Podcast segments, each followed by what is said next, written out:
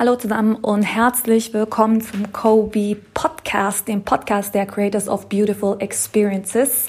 Hier spricht Katharina, ich bin Storyteller und UX Writer bei Kobe und ich nehme euch heute in dieser Folge zwei auf ein ganz besonderes, lauschiges, gemütliches Event mit. Wir hatten nämlich diese Woche den MCBW Stammtisch bei uns zu Gast. Wir hatten einen grandiosen Sonnenuntergang, tolles Essen, eine hammergemütliche Atmosphäre und einen Vortrag von mir zum Thema UX Writing. Und das wollen wir euch natürlich nicht vorenthalten. Also viel Spaß damit. Ja, so ist gut. So ist gut? Okay, sehr schön. Cool, okay. Alle essen, alle sind angekommen. Das ist richtig schön. Also auch nochmal von mir herzliches Dankeschön ähm, an alle fürs Kommen, ähm, aber auch an die MCBW ähm, dafür, dass. Äh, ja, Sie heute bei uns sind, dass wir Ihr Gastgeber sein dürfen, dass äh, ja, Sie diesen Sonnenuntergang mit uns geteilt haben. Der war total spektakulär heute. Wir sind immer ganz froh, weil unser Ausblick ist äh, echt Bombe an Tagen wie heute und ich glaube, da hat das Wetter uns wirklich auch äh, ja, Gutes getan, um heute einen tollen Auftakt für die Veranstaltung zu haben.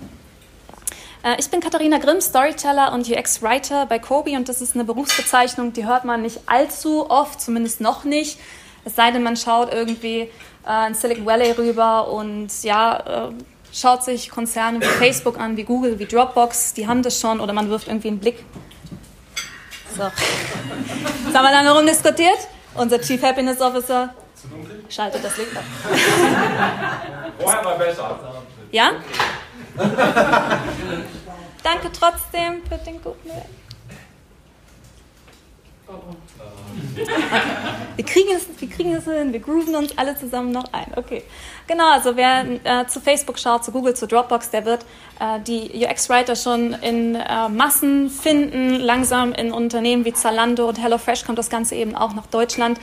Und äh, ja, dennoch gibt es sehr, sehr viele Unternehmen, die ganz hervorragende digitale Produkte auf den Markt bringen, die ähm, völlig ohne UX-Writer entstanden sind. Und deswegen bin ich heute hier, um die Frage zu diskutieren, UX-Writing, Buzzword oder Next Big Thing. Und das ist eine Frage, die begegnet mir relativ häufig, weil natürlich die Leute fragen, was machst du da? Und man, ist das ein Job? Kann man das irgendwie machen? Ist das überhaupt wichtig? Braucht man das? Und äh, ja, obwohl ich dieser Zunft angehöre, fällt die Antwort auf die Frage nicht so ganz eindeutig aus, wie man jetzt vielleicht sich vorstellen sollte. Aber wir haben vorhin gesagt, es gibt auf jeden Fall Leute hier im Raum, die noch nicht so ganz wissen, was UX-Writing ist. Und aus dem Grund wollen wir noch mal ein bisschen einsteigen in das Thema. Was ist überhaupt UX-Writing? Uh, äh, UX-Writing ist die orientierungsgebende Kommunikation in verbaler Form mit dem Nutzer in einem digitalen Produkt. Und das umfasst dann sogenannte Microcopy, also das, was hier zu sehen ist, am Beispiel von Facebook. Uh, Microcopy in Form von Textfetzen, die man eben auf Call-to-Action-Buttons findet, uh, wie Menübezeichnungen ausgeschrieben sind oder eben hier Platzhalter in Inputfeldern, wie man es hier bei Facebook sieht. Es geht aber auch um das ganze Thema Informationsarchitektur und Kommunikation mit dem Nutzer, zum Beispiel beim Onboarding-Prozess oder wie hier beim Beispiel von Medium, ähm, ja, Kurzform registrieren. Und natürlich Bestätigungsmessages. Also UX-Writing ist im Grunde genommen dazu da, um dem Nutzer zu sagen, wo er gerade ist, wo er herkommt und was er jetzt eigentlich als nächstes tun kann. Und das bedeutet alles, was dem Nutzer dabei helfen kann, das Produkt besser zu verstehen, sich zurechtzufinden und am Ende des Tages eben auch sein Ziel mit der Nutzung des Produkts irgendwie zu erreichen. Wer macht das gerade, wenn das kein UX-Writer macht? Also es gibt sehr viele Texter, die sich an äh, ja, UX-Writing zu schaffen machen, sage ich mal, Copywriter, Marketingwriter, auch ähm, traditionelle Texter, Werbetexter, Journalisten, ähm, in selteneren Fällen auch UX-Designer, die das Ganze erstellen und absegnen. Und das klappt auch eigentlich ganz gut. Also wir haben ja Texte in Produkten. Ist ja nicht so, dass unsere Websites immer dann leer sind, wenn es irgendwie keinen UX-Writer gibt. Und deswegen nochmal Buzzword oder Next Big Thing. Buzzword oder Next Big Thing.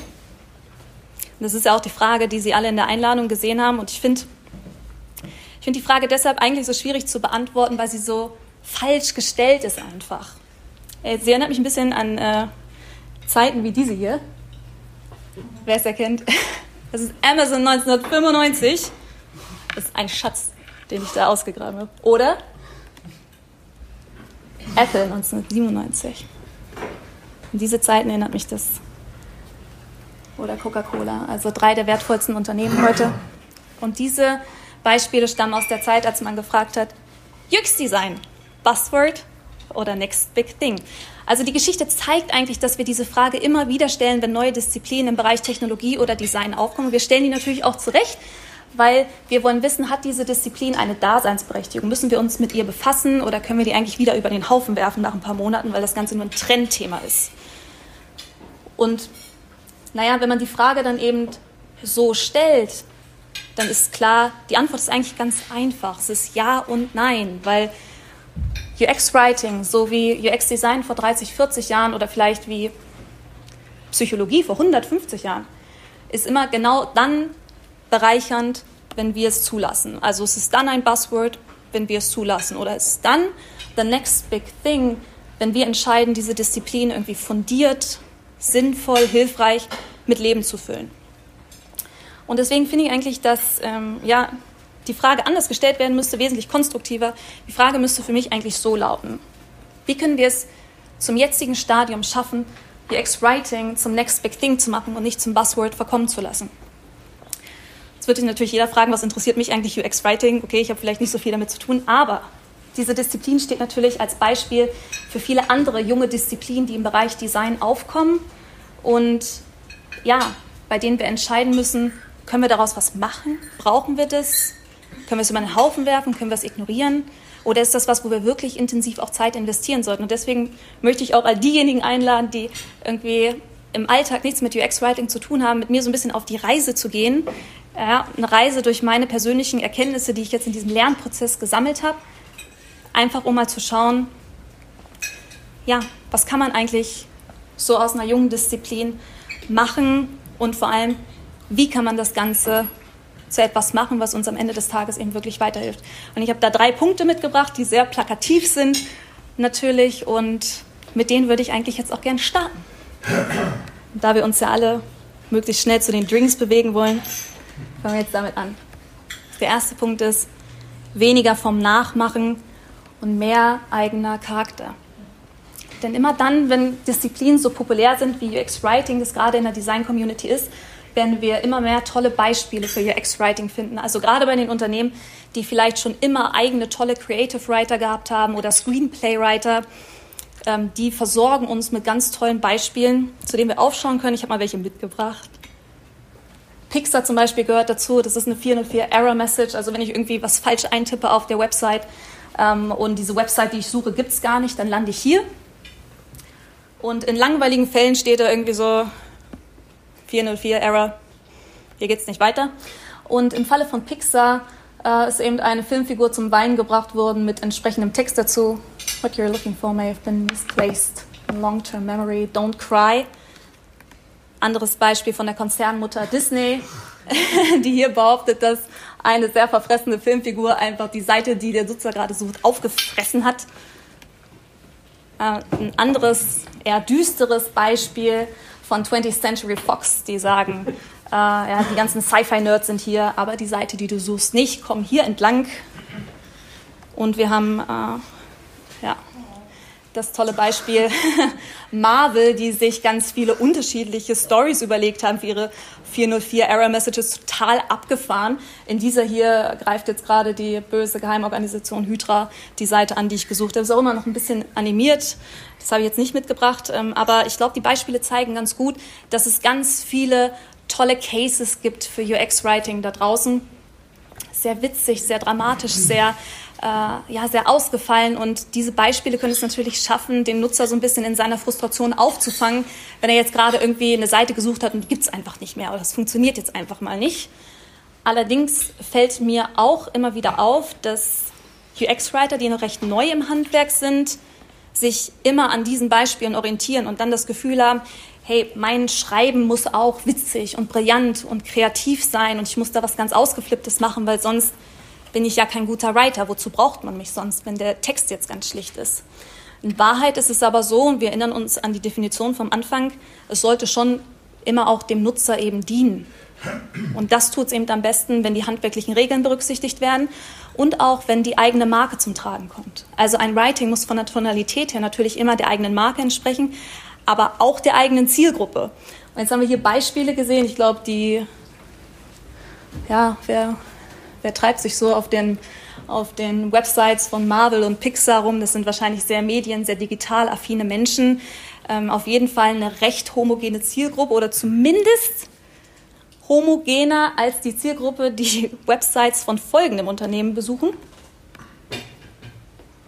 Google hat so ungefähr, also ich glaube Gmail hat so 1,5 Milliarden aktive Nutzer, Android hat 2 Milliarden aktive Nutzer. Jeden Tag werden 4 Milliarden Suchanfragen an Google gestellt von Kindern, von Senioren, von Menschen, die digital affin sind, von Entwicklern bis hin zu absoluten Internetlaien.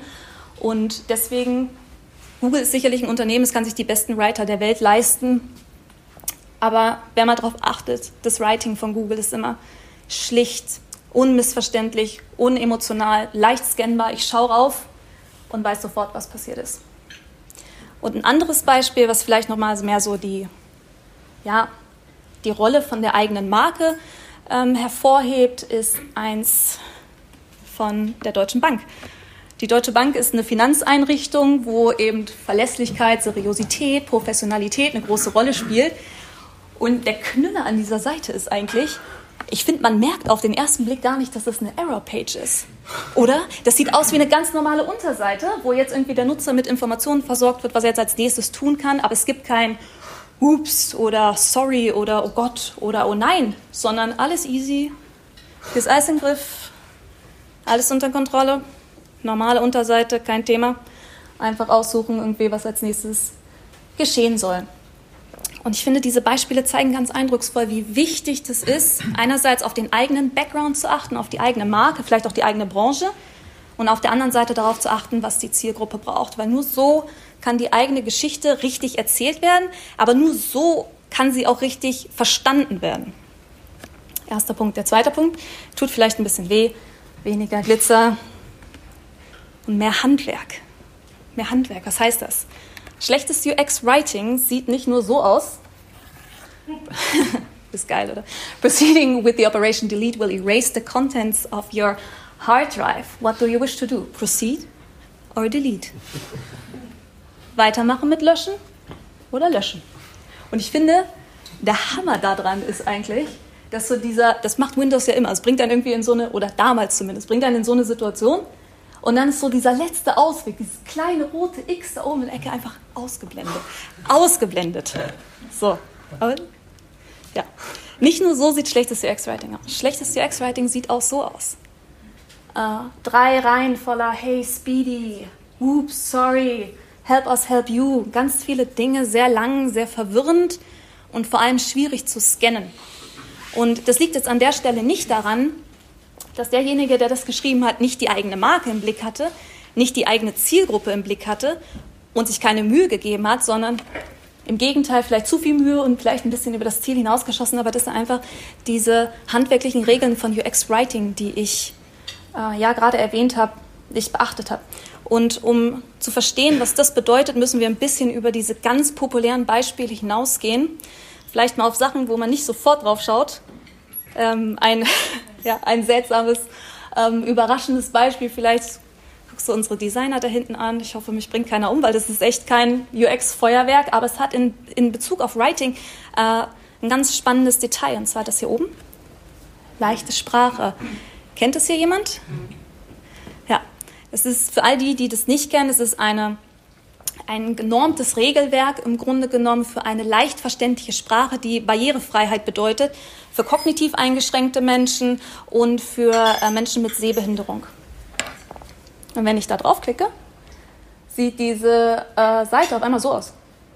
Also wir haben eine viel buntere Bildsprache, wir haben einen klarer strukturierten Text, wir haben kürzere Absätze, wir haben alle langen Worte sind auf einmal getrennt mit Bindestrich und die wichtigsten Worte sind visuell gehighlightet, sodass es leicht zu scannen ist. Die Startseite verwandelt sich in das hier. Dort, wo vorher einfach eine Million Stichwörter standen, äh, sieht man jetzt diese sehr nette Übersicht. Und mir ist auch mir ist eigentlich heute früh erst, als ich den Vortrag nochmal durchgegangen bin, eigentlich ein interessantes Detail auch aufgefallen. Da oben kommt man dann zurück zu schwerer Sprache. Ich weiß, weiß nicht, ob die Bezeichnung so günstig gewählt ist. Ähm, aber wer dann Lust hat, schwere Sprache von der Bundesagentur für Arbeit irgendwie zu sehen, kommt auch eigentlich ganz schnell wieder zurück. Ja, aber ähm, diese Art der Barrierefreiheit ist natürlich in vielen Apps und auf vielen Websites nicht möglich und das bedeutet, dass UX-Writer sich häufig anderen Technologien bedienen müssen oder andere Regelwerke auswählen müssen. Und da gibt es mittlerweile auch recht viel. Es gibt zum Beispiel, und das macht richtig Spaß, das auszuprobieren, kann ich nur raten, das ist der Hemingway Editor, eine ähm, Online-Software, wo man seinen Text einfügen kann und auf Lesbarkeit, auf Verständlichkeit überprüfen kann. Und man erhält dann ein sehr plakatives Urteil darüber, welche Zielgruppe eigentlich in der Lage ist, diesen Text zu verstehen. Hier ist es Sixth Grade, also Sechstklässler wären in der Lage, diesen Text zu verstehen. Und man bekommt eben auch ähm, ja, Hinweise darauf, was man tun kann, um diesen Text von der Verständlichkeit her noch besser zu machen. Und Ziel ist natürlich nicht, irgendwie die Zwölftklässler oder so anzusprechen oder den Akademiker, sondern das Produkt möglichst verständlich ähm, zu beschreiben. Genau, aber ich finde, das zeigt auch nochmal, ähm, dass es bei UX-Writing eben nicht nur darum geht, irgendwie ganz auffällig zu schreiben und ganz und dann vielleicht selber mal irgendwie eins von diesen tollen Beispielen zu sein, was andere heranziehen ähm, und sagen, das ist gutes UX-Writing, sondern gutes UX-Writing genauso wie gutes UX-Design verschwindet eben oft im Hintergrund. Und immer dann, wenn sich, wenn das Design in den Hintergrund tritt, nicht auffällt, sondern einfach nur Komfort erzeugt, ist es gutes Design und eben auch gutes Writing. Ein letzter Punkt, weniger Listicles und mehr echte Insights. Ich bin von, ich glaube, einige haben auch schon gefragt, ich bin von Haus aus Anthropologin und habe mich dann später auf Technik, Kommunikation spezialisiert. Und so wie viele, viele andere auch, bin auch ich als UX-Writer absolute Quereinsteigerin, weil es gibt keinen Studiengang dafür, es gibt keinen Ausbildungsberuf dafür. Und das bedeutet, dass Menschen wie ich, aber auch ganz viele andere Writer darauf angewiesen sind, gute Literatur zu finden, gute Quellen für Wissen, gute Möglichkeiten, um Autodidakt zu lernen. Und das war damals, als ich so vor zwei, drei Jahren angefangen habe, mich das erste Mal mit dem Thema zu befassen, echt richtig schwierig. Also es gibt zwei, drei gute Standardwerke, sage ich mal, und dann hört es auch schon auf. Und was es sehr, sehr viel gibt, und das ist auch so typisch eigentlich für ähm, neue Disziplinen, sind diese Artikel, das sind Listicles, das sind ähm, Artikel, die den Anspruch haben, sehr komplexe Zusammenhänge immer auf so acht Punkte oder drei Punkte herunterzubrechen. Also ich habe irgendwie drei Elemente von gutem UX-Writing. Wenn ich die kann, dann bin ich UX-Writer oder ich weiß es nicht, was das suggerieren soll ähm, ist sehr verbreitet in der Design-Community. Hier gibt es auch für UX-Design noch und nöcher. Also hier ähm, 14 Gewohnheiten, 28 Verhaltensweisen, 17 Dinge, die ich wissen muss, 6 Fähigkeiten, 12, 12 Charaktereigenschaften. Okay? Ähm, und ich habe eigentlich gar kein Problem mit dieser Artikelform an sich, aber es ist natürlich problematisch in Bezug auf unsere Buzzword-Frage am Anfang. Denn ein Großteil von der Literatur die so den Wissensaustausch zwischen Writern, Designern und so weiter äh, bestimmt, sind solche recht oberflächlichen Auseinandersetzungen mit dem Wissensbestand. Und das halte ich für recht gefährlich. Also die arme Form des Listicles steht jetzt natürlich nur stellvertretend für eine oberflächliche Auseinandersetzung. Ich hoffe, Sie verstehen mich da alle richtig. Aber ich glaube, was wir halt stattdessen brauchen, um eine Disziplin zu verstehen und um ja, um eine Disziplin in der Tiefe erschließen zu können, auch um zu verstehen, welche Bedeutung diese Disziplin für unser Arbeiten haben kann, brauchen wir echte Insights. Ah so, das ist, ist, auch noch ziemlich gut. Es gibt immer zwei, es gibt eigentlich so zwei Arten von Listicles. Es gibt immer die Fähigkeiten, die man haben muss und die Dinge, die man tun muss, und auf der anderen Seite so diese Mythen. So sieben Mythen oder zehn ungewöhnliche UX-Design-Mythen. Und dann gibt es irgendwie ganz viele Mythen, die diese Artikel aufdecken. Und ja, ich glaube, es wird klar, dass die Literatur recht einseitig und homogen ist und dass es natürlich kein guter Ausgangspunkt ist, um eine Disziplin wirklich anzureichern. Worum wir uns bei Kobi bemühen, ist eigentlich ein echter Austausch. Einerseits ganz praktisch, so wie hier vielleicht heute Abend auch, wenn wir gleich noch ein bisschen zusammenkommen und sprechen, ähm, aber auch innerhalb von unserem Team zusammen mit externen Partnern oder anderen Agenturen, wo wir einfach darüber sprechen, hey, was macht ihr denn so? Oder wie schaut euer Toolset aus? Gibt es irgendwelche Sachen, die wir hier verbessern können? Gibt es irgendwelche Schwachstellen, die unser Toolset oder unsere Vorgehensweise noch hat? Und das ist für uns eben ganz wichtig. Das andere wo wir eben auch sehr bemüht sind, ist tatsächlich auch wissenschaftliche Erkenntnisse mit einzubeziehen. Also herauszufinden, welche wissenschaftlichen Erkenntnisse über Wahrnehmung, Leseverhalten, Scanverhalten, ähm, mentale Konzepte, die in unserem Kopf verstehen, können wir einbinden, um A zu rechtfertigen, was wir überhaupt tun, also erklären zu können. Wir bauen jetzt nicht diese Transition ein oder wir bauen jetzt nicht diese Farbe ein, weil ähm, uns das irgendwie gefällt, sondern wir haben die Absicht, ein bestimmtes Bild im Nutzer hervorzurufen und deswegen wählen wir dieses Design-Element aus. Und das erfordert eben, dass wir uns wissenschaftlich auseinandersetzen. Und ähm, das tun wir super gerne. Wir haben das erste Buch auf der linken Seite schon ein bisschen länger draußen und das zweite auf der rechten Seite kommt jetzt bald. Wir sind auch schon sehr aufgeregt. Wir haben heute so ein bisschen die finalen Proofs so auf den Weg gebracht. Ähm, haben uns da eben auch wissenschaftliche Partner, zum Beispiel von der TH Ingolstadt, mit ins Boot geholt, einfach um auf der sicheren Seite zu sein. Und ja, das ist sehr aufwendig, das ist ehrlich gesagt auch nicht so ganz einfach, weil als Agentur, die jetzt nicht irgendwie auf Spendeneinnahmen basiert, sind das natürlich Dinge, die neben dem Tagesgeschäft passieren müssen. Und ja, wie gesagt, fällt uns nicht immer ganz leicht und jemand, der schon mal ein Fachbuch veröffentlicht hat, weiß auch, okay, damit wird man jetzt nicht unbedingt reich, aber wir halten es eben für unglaublich wichtig, einfach um noch viel besser zu werden in dem, was wir tun und eben auch unserer Disziplin einen Dienst zu erweisen. Aber gerade weil es eben so aufwendig ist, vielleicht noch zum Schluss äh, die große Frage, warum überhaupt? Also warum macht es überhaupt Sinn, sich jetzt jede kleine neue Disziplin im Kleinen irgendwie anzuschauen und zu überlegen, welches Potenzial verbirgt sich dahinter?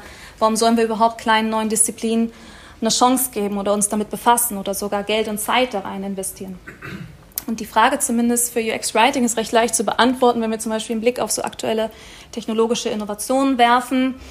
Gerade im Bereich Chatbots, Voice-Assistenten ist es so, dass die verbale Kommunikation eigentlich die einzige Schnittstelle zum Nutzer ist. Und da spielt UX Writing natürlich eine ganz große Rolle. Eine andere Art der Herausforderung finden wir in ja, Fahrzeuginnenräumen, wo die Displays immer größer werden, immer anspruchsvoller werden, wo die Kommunikation mit dem Nutzer aber so effizient sein muss, ähm, dass sie irgendwie kein Sicherheitsrisiko darstellt. Das ist ja auch nicht so leicht. Also wenn wir uns jetzt mal zurückerinnern an dieses Beispiel, ups, sorry, Speedy. Also wenn wir uns das da vorstellen, dann ist das einfach ein maximales Sicherheitsrisiko und deswegen kann auch an der Stelle UX Writing eben nicht mehr fehlen. Dann haben wir auch ganze Industriezweige, die sich mit äh, UX-Writing ja, befassen. Wir haben die große Gaming-Industrie, die immer mehr Geld investiert in Abenteuer, die ganz maßgeblich auf der Strukturierung von Dialogen basieren. Und es gibt sehr viele Screenwriter, die damit befasst sind, aber auch UX-Writing wird in diesem Thema äh, immer weiter vordringen. Aber ich glaube, das Allerwichtigste ist eben unsere ja, zukünftige gesellschaftliche Struktur, die es einfach erfordert, dass wir klarere Nutzerkommunikation schaffen, dass wir mehr Usability haben, dass ja, wir es einfach schaffen können, mit der Kommunikation, die wir in unsere Produkte bringen, möglichst viele Menschen einzuschließen und nicht auszuschließen. Gute Nutzerkommunikation ist ein absoluter Hygienefaktor für Barrierefreiheit und Inklusion. Ich glaube, da muss der Anspruch an uns selbst auch viel, viel, viel ambitionierter werden, als er das ohnehin schon ist.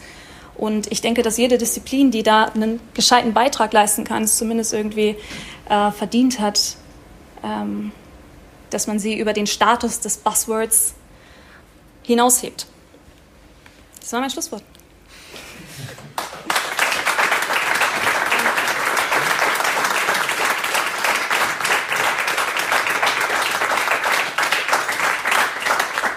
Wir so, das war's. Ich hoffe, ihr habt einiges mitnehmen können für euch. Entweder wichtige Insights oder ein paar Lacher. Im besten Falle natürlich beides. Was man nicht auf der Tonspur hört, ist, dass wir danach eine grandiose Party hatten, die auf jeden Fall in Hangover und Kopfschmerzen und Müdigkeit geendet ist. Wir hatten großen Spaß an dem Abend und hoffen natürlich, dass wir auch den einen oder anderen von euch mal auf unseren Events begrüßen können.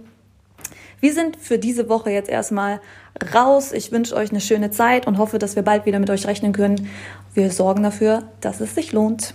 Macht's gut!